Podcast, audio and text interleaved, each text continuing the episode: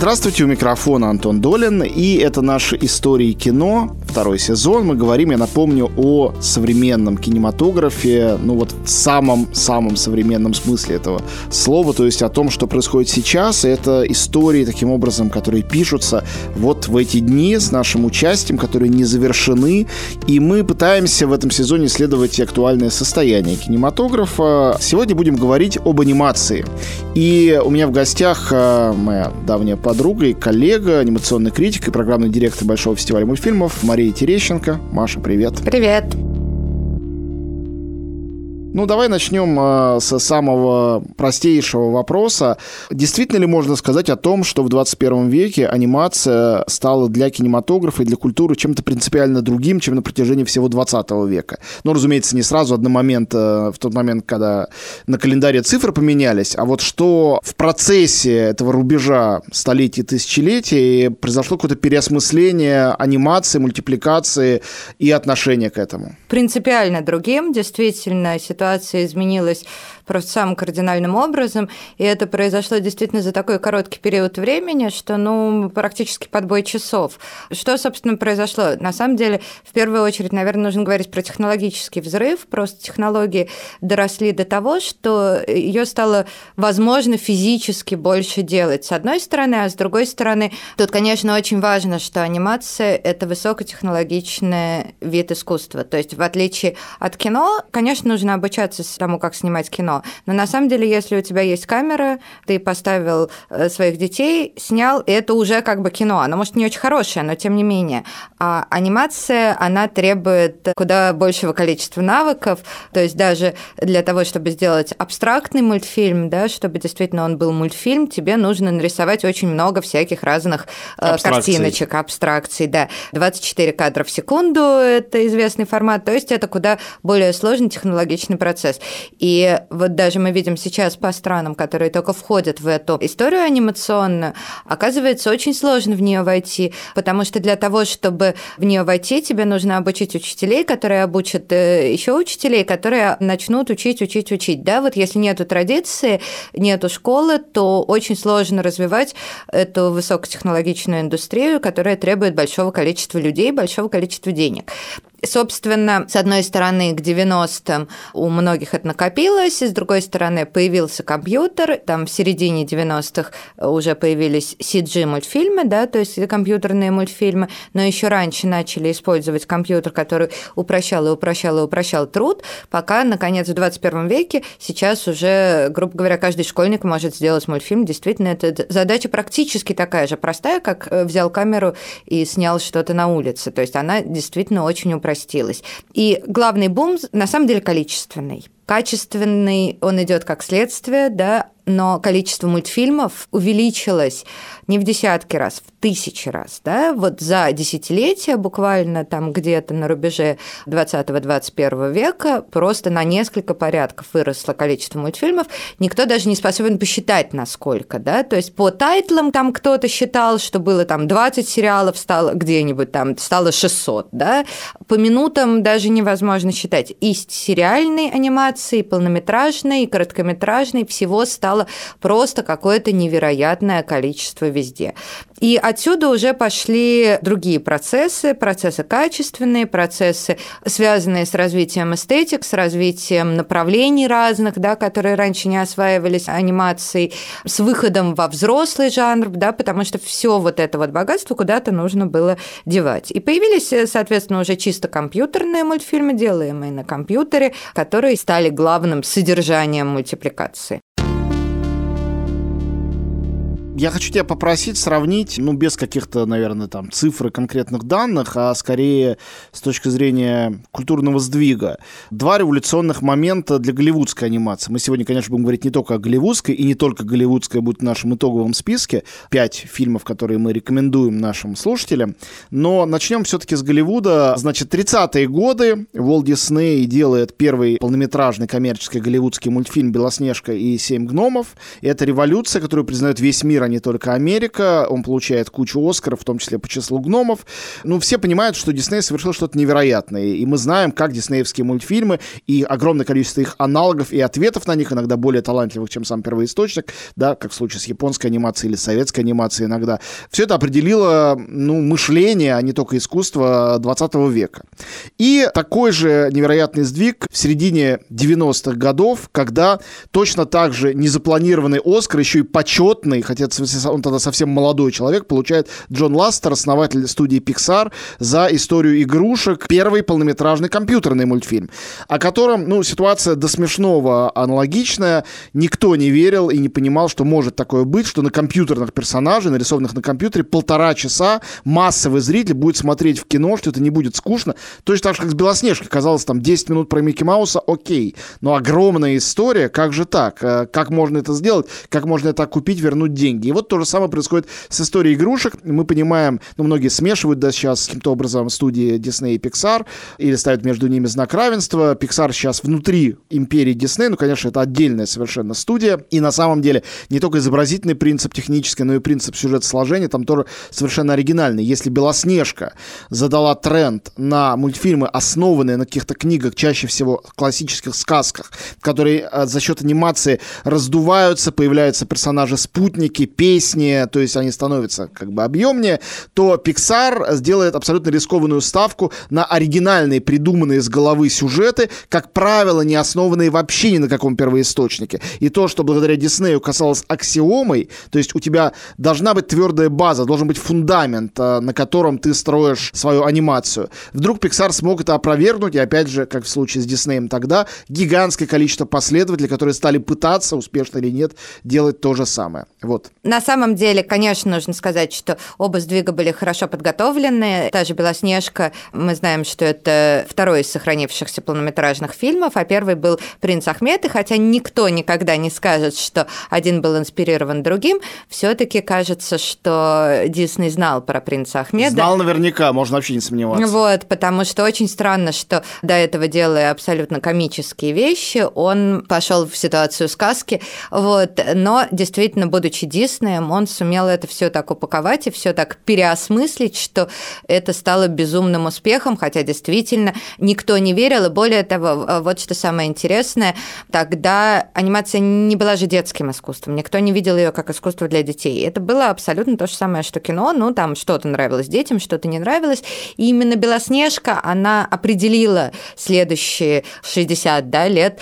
развития ну, кино. Ну, на самом деле, вплоть до сегодняшнего дня, просто это сейчас не единственная линия.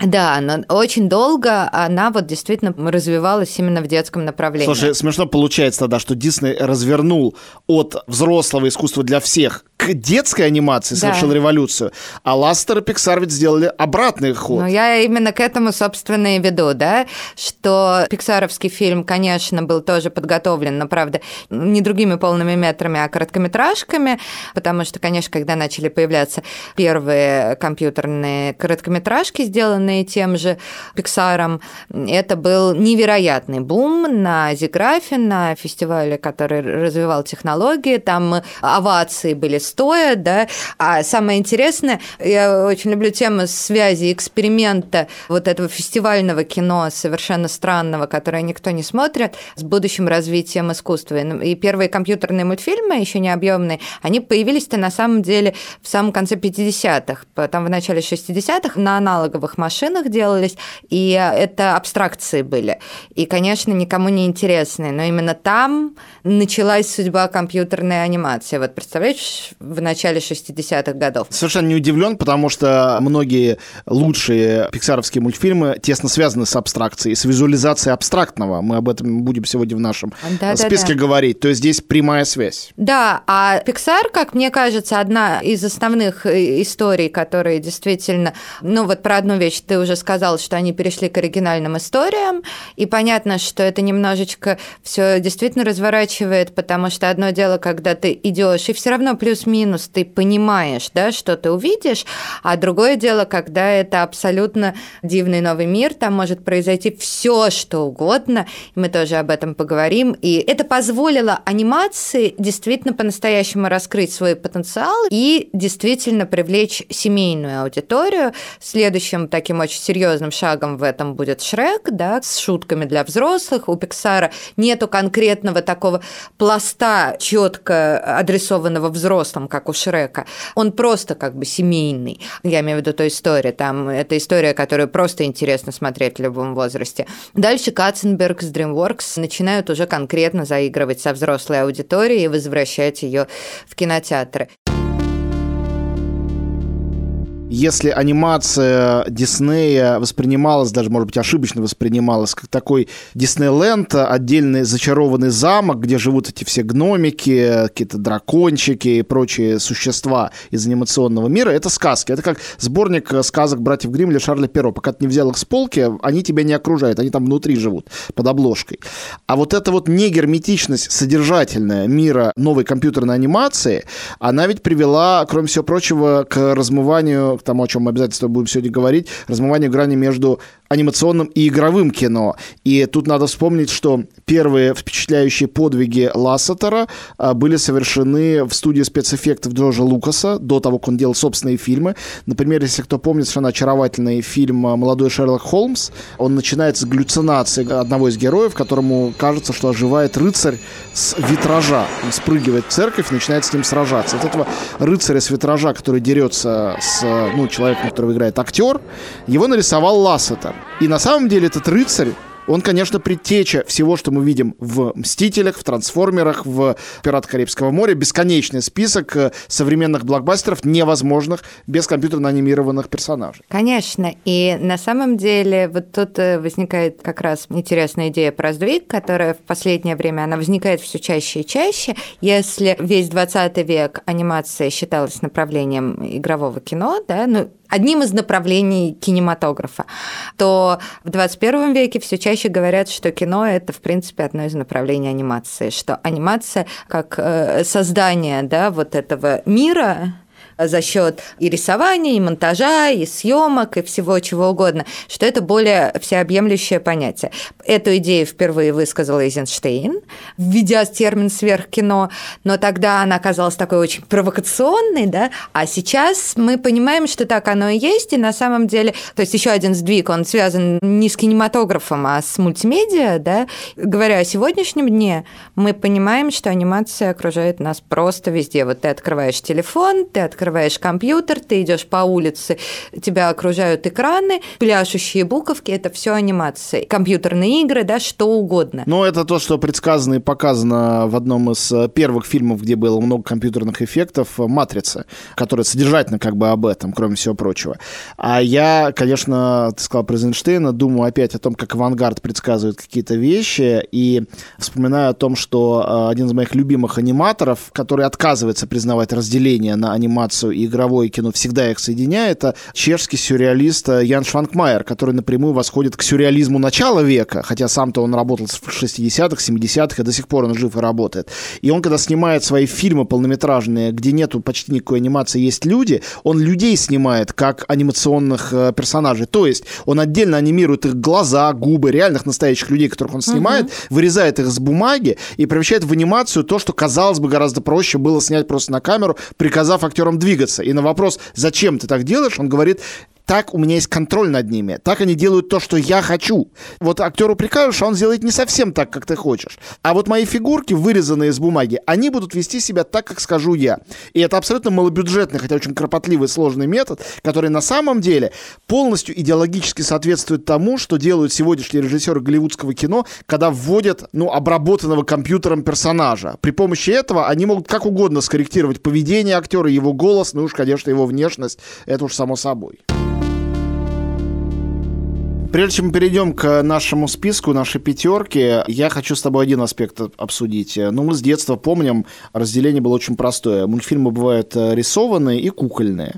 Сегодня кажется, что для сегодняшнего зрителя мультфильмы всегда компьютерные. Конечно, это, естественно, не так, но иногда создается именно такое впечатление.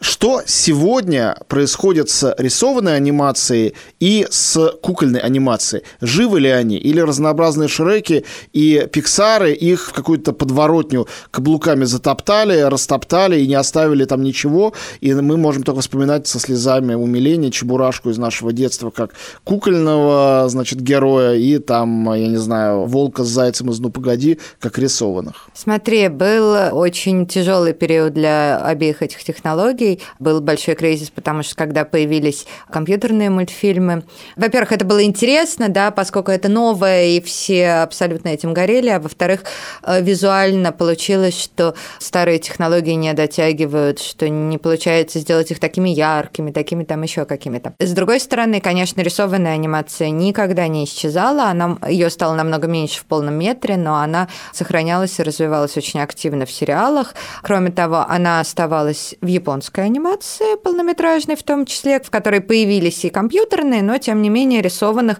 ну тот же Миядзаки, да, да очень-очень Тут, наверное, много. надо сказать, что Хаяо Миядзаки э, держи мысли не теряя, просто в скобках это вставлю. Он был героем в нашем предыдущем э, сезоне. Понятно, что он прежде всего великий художник 20 века, но мне кажется, что он как такой хранитель очага в 21 веке рисованной анимации, за которую он стоит и держится. И я всегда буду помнить кабинет его, в котором я был в Японии, где просто стол, много бумаги и карандаши. То есть он рисует, реально живет и рисует. И он долгое время вообще сопротивлялся компьютерным технологиям, сейчас он перестал сопротивляться, но в основе это все равно рисовано. Может быть, если бы не было такого гения, который поддерживает этот огонь, вот как Кальцифер в его шагающем замке Хаула, да, маленький живой огонь, демон огня, благодаря которому этот замок не разваливается. Мне кажется, вот Миядзаки такой же герой, благодаря которому эта рисованная анимация, в частности, в Японии не разваливается. Ну и там традиции очень активные. Но в Японии все равно, как бы сегодняшняя э, рисованная анимация, она очень во многом продолжает традиции рисованной анимации 20 века. А что произошло. Западной, намного более интересные процессы, потому что кризис вот того вида анимации, он привел к возникновению огромного спектра новых эстетик, и, например, без вот этого кризиса, как мне кажется, даже сложно было бы представить появление таких сериалов, как «Время приключений», да, абсолютно безумных совершенно, которые невозможно было представить в 20 веке, который был очень традиционный, и он как бы с одной стороны очень много было диснеевского разных типов продолжения, и была вторая эстетика, которая тоже активно использовалась и до сих пор иногда возникает, это вот эстетика 60-х, UPA, студия, отпочковавшаяся от Диснея и решившие делать какие-то другие более стильные вещи. Вот UPA, Загребская школа, такие они геометричные, ну там, не знаю, лаборатория Декстера вот оттуда происходит. Лично меня абсолютно потряс Gravity Falls. Я считаю, что это шедевральное произведение. Оно как бы традиционно сделано, но на самом деле в нем подрывного и авангардного огромное количество внутри. Скрытого и в сюжете, и в изобразительном ряде. И это, по-моему, Дисней, если да? я не путаю. это Дисней. То есть все зависит от конкретного художника, человека, который это сделал. Вот я к чему. Анимация очень помолодела, особенно сериальная. Потому что, если мы посмотрим, опять же, на 20 век, фильмы или там собственное шоу могли сделать только люди с очень большим стажем, да, в возрасте. А вот эти вот взрывные сериалы 21 века, да, там очень много очень-очень молодых людей. Им 30 нету, да, им 25, там, 26. Алексу Хирш, по-моему, не было 30, когда он сделал Gravity Я и Falls. говорю, он один Совершенно из примеров. шедев- шедевральная вещь, очень зрелая, но мне кажется, что вот это вот вообще не имеет отношения к технологиям, но дико было важно, что он от своих 12-летних героев не так далеко отстоял сам по возрасту, и поэтому ему удалось с такими же 12 или там 10-летними навести мосты зрителями. О чем и речь? Они наглые, дерзкие, их еще не научили, что нужно так и никак больше. Первыми эту тенденцию начали Cartoon Network, когда они стали брать на шоу очень молодых людей шоураннерами, и эти молодые люди просто взрывали экран. Очень много революционных было шоу. Это что касается рисованной анимации. И теперь, когда уже разработано много разных всяких новых эстетик, видно, что все снова и снова большой экран возвращается возвращается к рисованной анимации, пока что больше в фестивальных работах. Они всегда были, там и Сильвен Шаме, да, и Картон Сильвен Салон. Шаме, Шаме – это автор трио из Бельвиля Да. и иллюзиониста, вот как минимум двух тех выдающихся полнометражных мультфильмов из французского мира, назовем его так, франкоязычного, потому что там Франция, Бельгия, Канада, по-моему, Швейцария, вообще все, кто по-французски Да-да-да. говорят, принимали участие. И, соответственно, там «Песнь моря» или «Тайна Келс» — это, Это ирландские мультфильмы, тоже. тоже замечательные. И если так посмотреть, то окажется, что довольно много все таки рисованных фильмов, ну, не говоря уже о нашем блокбастере, национальном блокбастерах про богатырей и про серого волка, да, вот две Франшизы. линейки, франшизы, да. Вот. Это то, что касается рисованной мультипликации. Сейчас становится понятно, что она будет возвращаться, что ее будет больше, и что все равно рисованная мультипликация, она дает какие-то возможности большего эстетического разнообразия. И, ну, например, интересно же, что когда делается Человек-паук через э, вселенные, то тоже он стилизуется во многом под рисованное кино. Это, конечно, не рисованное кино, но тем не менее приемы рисованного кино используются в нем очень-очень активно. Давай перейдем к кукольным. С кукольными все еще сложнее, потому что это просто очень сложная технология, действительно, в куклах делать сложно. И тут я чуть покороче скажу, что ключевым событием стало появление студии Лайка, потому что и до этого были опыты, да, там Тим Бертон делал «Кошмар перед Рождеством», «Труп невесты», Студия Ардман, наверное, тоже можно сюда Студия и причислить. Ардман, да, Пластилиновая которая- анимация, это да, же кукольное? Да, на самом деле э, у студии Ардман не пластилиновая анимация как таковая, да, это э, кукольная она действительно, то есть она работает не как пластилиновая, а именно как кукольная. И, конечно, вот появление студии Лайка совершенно потрясающей. Кстати, в этом году у них 15-летие of filmmaking, и ее возглавляет замечательный человек по имени Трэвис Найт, как рыцарь, да, и вот все, что они делают, это выглядит чем-то совершенно рыцарским. Это такие фильмы, как «Каролина», «Паранорман», конечно, очень важное имя в кукольной анимации – это Генри Селик, и еще одно важное имя – это Уэс Андерсон, который э, сделал, с одной стороны, «Бесподобного мистера Фокса», замечательный фильм, и недавно вот «Остров собак», да, то есть действительно кукольная анимация тоже очень интересно развивается, и там она совершенно становится другой, чем она была. И, например, то, что делает Лайка, это ну, почти никак не связано с тем, что было кукольной анимацией. Например, одна из проблем с куклами заключалась, кукольной анимацией заключалась в том, что у кукол сложно делать мимику. Мимика не очень богатая, и из-за этого сложнее сопереживать героям. Что делает Лайка? Они делают для своих кукол тысячи лиц, да, то есть съемных, они надевают лица, части лиц. То есть это давнишняя технология, ее использовали, но ее невозможно было применить в таком объеме до появления специальных тоже приспособлений, они на каком-то там 3D принтере это все делают, то есть это какая-то тоже магия абсолютно. Появились контроллеры движения, да, вот тоже масса приспособлений, и там тоже очень высокие технологические процессы, и, конечно, Лайка там делает что-то и на компьютере, да, там какой-то компоуз, какие-то элементы своего кино, но вот тем не менее, да, очень это интересная тоже жизнь у кукольного кино, и тоже, я думаю, у него много еще новых событий впереди переходим к нашей пятерке. Она совершенно условная, это просто пять примеров, пять, демонстраций того, что сегодня, сегодня, то есть последние там 20 лет, умеет делать анимационное кино. Ну и, как обещали, начнем с Шрека, потому что, конечно, это был революционный момент. Я-то помню то, что Шрек был чуть ли не первым за всю историю, точно первым в новейшей истории мультфильмом в официальном конкурсе Каннского фестиваля. Он не получил там призов, а на это жюри не осмелилось. Но показ этот мне очень запомнился. Это был какой-то третий или четвертый день фестиваля, и люди уже посмотрели всякие там испанские фильмы, корейские фильмы, текучие, разговорные, ну, все как полагается. Потом начинается Шрек.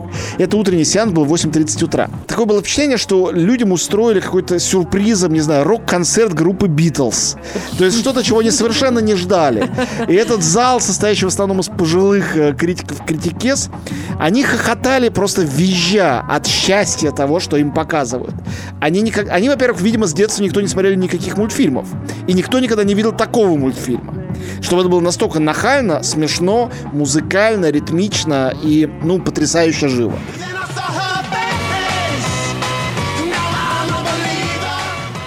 Но вот любопытно, что я тоже, я прям помню, как я увидела Шрека, на которого пошла, по-моему, по твоей рекомендации, и пошла с братом и с сестрой, потому что, ну, одной идти, ну, совсем как-то это было странно. И, конечно, это было потрясение, при том, что я не могу сказать, что он мне во всем понравился, и сейчас я к этому фильму довольно критична, но тогда это было как обухом по голове. Это совершенно открывался совершенно новый мир. Мне кажется, что еще я не уверена, что в России показывали первую историю игрушек. Вот. Не показывали, начиная со второй все пошло. То, то есть, ну, я так думаю, что вот это был первый э, такого рода компьютерный мультфильм в прокате, и это, конечно, в российском, и это, конечно, было абсолютно сенсационным ощущением, зрелищем и так далее. Он был первым, кстати, еще в одном отношении. Он же первый получил только введенные номинации Оскара за лучший полнометражный анимационный фильм. Сейчас люди, наверное, уже старожилы не упомнят, что не было такой анимации. Она не появилась было, не было. вот тогда, после выхода Шрека, то есть это 2002 год, а вышло в 2001. Прям вот начало тысячелетия, и Оскар, наконец, относится к анимации как к отдельной, достойной этого категории. Да, но надо сказать, что в 90-х и не было объема фильмов, чтобы вручать такой приз. То есть, допустим, на фестивале Ван Сит полнометражная категория появляется там, ну, в 90-х, может быть, да, но тоже это довольно поздно. Делалось очень мало полнометражных фильмов, но несколько фильмов в год делалось, ну, там, ну, десяток, может быть, на все страны. Да, и Шрек, вот ты говорил, что в одну минуту изменилось действительно, это 2001 год, и хотя этот рывок подготовила история игрушек, у нее уже были очень большие сборы, и семейные. Шрек доказал, что это системно, при том, что его бюджет 60 миллионов долларов, да, он очень дешевый, потому что предыдущий муравей Анс почти не окупился у DreamWorks, то есть он стоил типа 105, а получил 171, то есть прям на грани. Они сделали Шрек подешевле, 60 миллионов, молодые авторы, и вдруг он получает кассу почти 500 миллионов, а Шрек 2 уже почти миллиард. После DreamWorks э, и Shrek мы перейдем, э, наша вторая рекомендация, к Pixar. И совершенно спокойно можно было назвать и любую там из первых историй игрушек, э, и всякие шедевры начального периода, такие как «В поисках Немо» или «Корпорация монстров». Но вот Маша выбрала, я с ней сразу согласился, головоломку Пита Доктора. Пит Доктор, снимавший ту же «Корпорацию монстров», и вверх самый склонный к экспериментам из режиссеров Пиксара, потому что там есть пять, сейчас уже, может быть, больше режиссеров режиссеров, которые там с самого начала присутствовали и были соавторами сценария, сопродюсерами друг друга и так далее. Пит Доктор был с самого начала, и он был самый авангардный. А «Головоломка», наверное, просто самый авангардный из всех мультфильмов Пиксара. Вот мы много раз обсуждали, что еще вообще можно придумать. Ты делаешь мультфильм, где главный положительный герой — это крыса, еще и крыса, проникшая на кухню. Ты делаешь мультфильм, где вообще практически нет людей и нету слов, а есть только роботы и любовь этих роботов. И роботы молчат. То есть ты делаешь мультфильм, где он весь сентиментальный, э, построенный на отношениях отца и сына, при этом отец и сын существуют отдельно, и они все рыбы. Сделать рыбу, которой ты будешь сопереживать, плакать, тоже абсолютно невыполнимая задача. Делать мультфильм про чудовищ. Чудовища должны быть страшными, но должны при этом тебе нравиться и пугать тоже. И этот перевертыш тоже удается. То есть они нарушают правила практически в каждом своем мультфильме. Почти что нету того мультфильма Pixar, где правила не были бы нарушены. Нарушение правил — это отправная точка. Но в головоломке они нарушены как нигде, мне кажется. Действительно, я выбрала головоломку, потому что мне кажется, что это такая кульминация просто я пиксаровской согласен, дерзости. Я просто помню, опять же, свои ощущения, когда Лассетер делал презентацию еще концепта, да, какая-то была закрытая презентация, он рассказывал про будущую головоломку, буквально там 10 минут, там пара эскизов, и ты сидишь и чувствуешь себя идиотом. Это невозможно. То, что он говорит, вот то, как это звучало, что все события будут разворачиваться в голове человека, ты думаешь, нет, такого не может быть. Вот тут они наконец облажаются, да, вот, потому что вот это не вытянуть. Ну, не каждый концепт, конечно, такой в каком-то смысле. И в очередной раз они не облажались, и мне кажется, что вот с точки зрения именно концепта, да, с этапа, замысла, это самый дерзкий фильм вот э, из предыдущих 20 лет. Но, с другой стороны, Ластер говорил, мы с ним вот это непосредственно обсуждали, то, что каждый мультфильм Pixar начинается с некого what if, что если. И это что если, это всегда, конечно, дерзкое предположение, иначе э, оно не звучало бы так оно бы так не формулировалось. И я, кстати, к э, списку их э, дерзких проектов добавил бы еще «Тайну Коко», которая вся происходит в загробном Конечно, мире и связана да. только со смертью. То есть это встреча ребенка и смерти. И весь мультфильм об этом. Это тоже, конечно, ну, абсолютно кружится голова от одной этой мысли. Но мне кажется, потрясающий их парадокс в том, что вот эта авангардность, экспериментальность и дерзость этого what if сочетается с тем, что когда ты смотришь, ты понимаешь, что это не просто, ну, некий замах на что-то такое немыслимое и очень смелое, но это на самом деле то, о чем ты хотел поговорить с ними, то, о чем ты всегда думал, и то, что абсолютно универсально. То есть сочетание новаторского подхода с универсальностью и сентиментальностью подлинного Голливуда – это самый главный трюк Pixar. Именно соединение одного с другим. И то, что делая авангардные проекты, ему удается побеждать в бокс-офисе, это, конечно, самый фантастический трюк, который они осуществляют. Ну и там, конечно, есть несколько моментов, которые меня отдельно в головоломке подкупают. Это э, тема, да, которая про то, что грустить – это хорошо, и которая тоже абсолютно, ну, для позитивной Америки вечно, и для мира, который вообще весь такой про позитив, улыбайся, смотри на жизнь веселее, вдруг сделать главным положительным персонажем, главным героем, главным спасателем персонажа печаль унылого, мрачного, вообще вечно ноющего, да, и, ну, отдельно моя любовь – это то, что, конечно, вот этот момент, когда персонажи попадают в зону абстрактного мышления, и начинается их трансформация, начинается как раз такой Пикассо и абстрактная, беспредметная и анимация. Миро, да. Да, да, да, Вот. И вот все это они уместили в один фильм. И я его смотрела с ребенком э, моим, которым на тот момент э, не было 7 лет. И фильм был явно для детей взрослее, вот от него было ощущение и позиционировался как фильм для таких, ну, школьников почти средней школы, и речь про подростка. И это был фильм, который, выйдя из зала, Илюша тут же сказал, я хочу еще раз его посмотреть. И это был единственный, по-моему, фильм, который мы сознательно, не по случайности, не по совпадению, дважды смотрели за там одну неделю на большом экране. Что будем делать? Нужно выяснить, в чем дело. Пусть поддержит супруг. Сигнальный кашель. Какой момент! Смотрит на нас. Э, Что она сказала? Что? Ой, извиняюсь, никто не слушал. Носки не убрали? Э, Не опустили стульчак? Что? Что ей нужно от нас? Опять это глупое выражение. Задушила бы его! Сигналим дальше. А, ну, как дела в школе? И вот на это мы променяли бразильского летчика! Номер три. Очень мне нравится эта вещь. Это, наверное, лучший полнометражный мультфильм, сделанный студией, собственно, Дисней, которая, конечно, померкла немножечко. Ну, я не говорю сейчас про финансы, я этого не знаю, но с точки зрения искусства точно померкла в тени DreamWorks э, и Pixar, и Лайки, и кого-то еще. Ну, Дисней с их этими принцессами.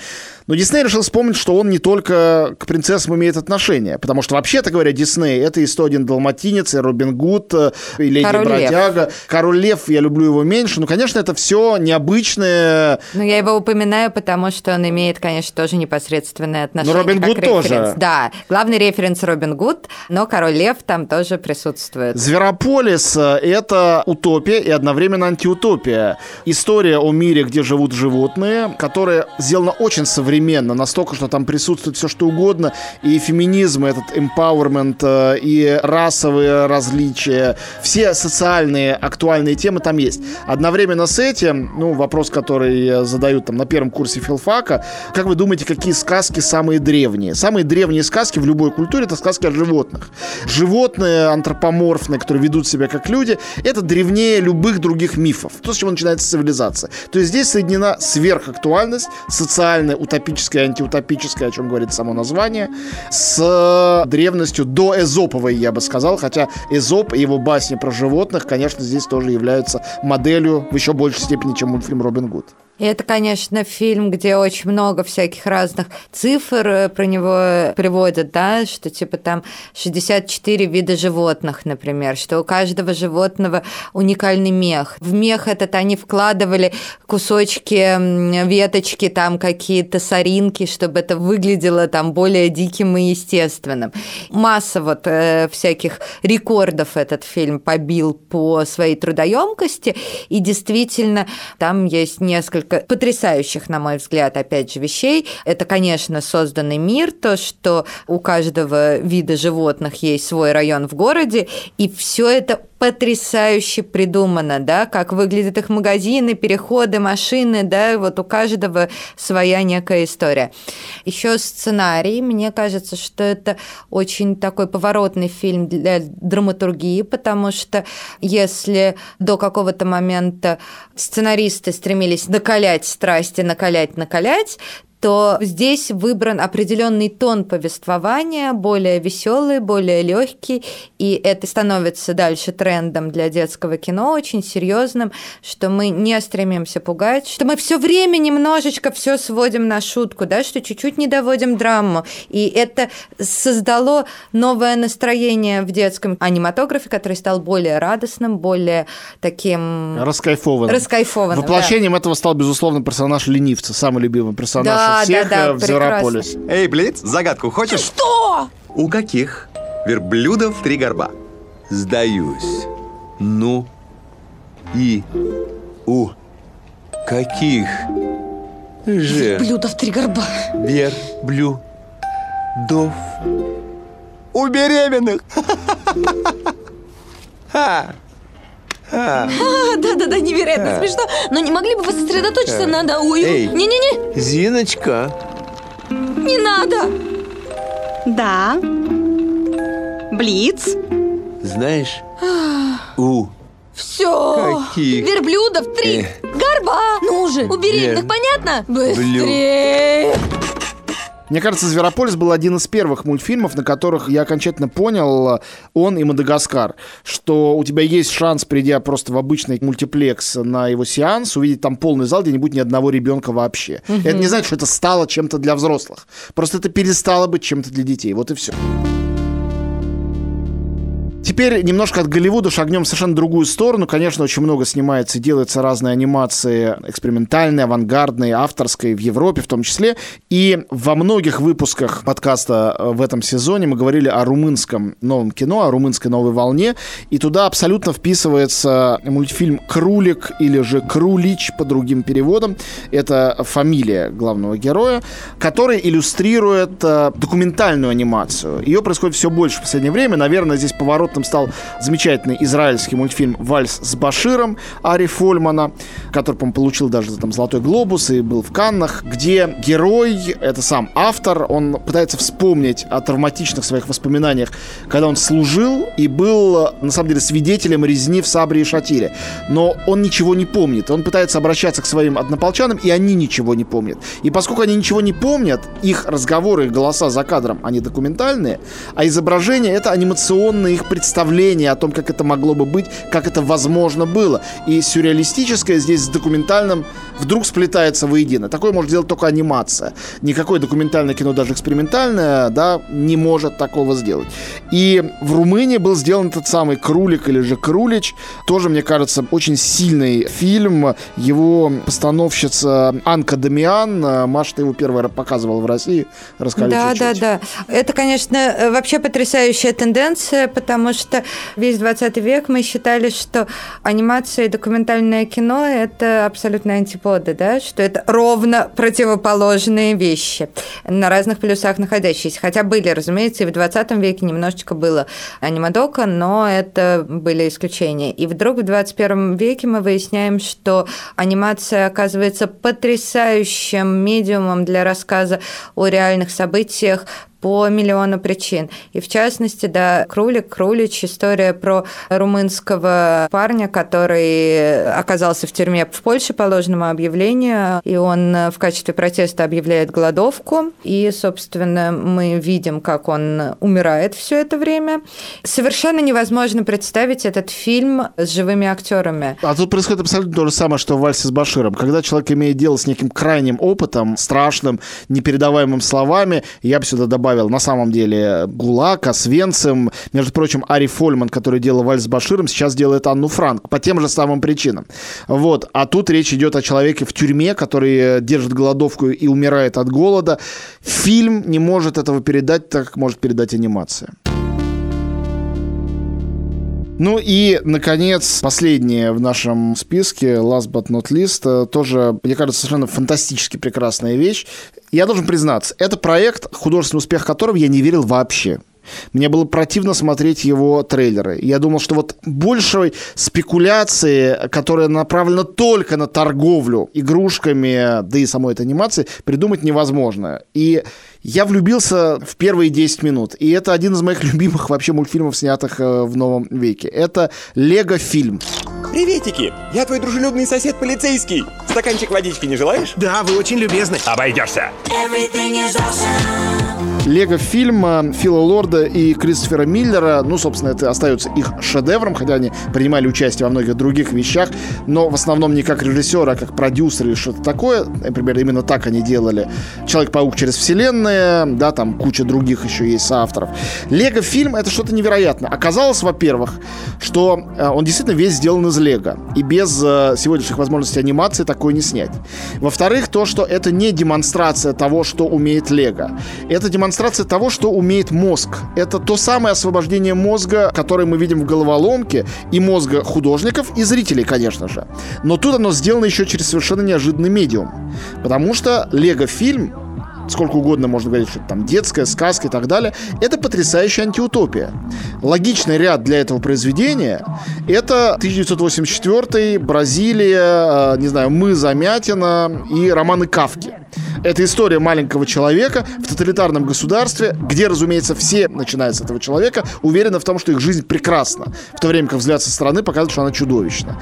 И, конечно, идея конструирования жизни искусственного передана через то, что все это сделано, включая воду, воздух и так далее в этом мультфильме, исключительно из конструктора Лего. Мне кажется, что это такое кино, которое, с одной стороны, оно действительно э, заявило дуэт новый, с которым связывают самые большие сегодня, наверное, ожидания новых э, ярких проектов, а с другой стороны показала, что возможности анимации, они могут быть такими странными, такими удивительными, такие неожиданные вещи может мультипликация предлагать, потому что э, лего-анимация, она действительно очень популярна, но здесь, понятно, все намного хитрее сделано. Ну что ж, на этом будем заканчивать. Как я и обещал, это незаконченный разговор, он не может быть законченным, он обязан оборваться на полусловие, как практически все наши выпуски в этом сезоне, потому что это история, которая продолжается. Спасибо большое, мы говорили сегодня с Марией Терещенко. Маша, встретимся с тобой здесь обязательно вновь. Спасибо, до свидания. Друзья, и большая к вам просьба. Мы надеемся последний выпуск посвятить ответу на вопросы, поэтому если у вас есть какие-то вопросы, какие-то соображения, пишите нам на электронную почту подкаст собака медуза.io.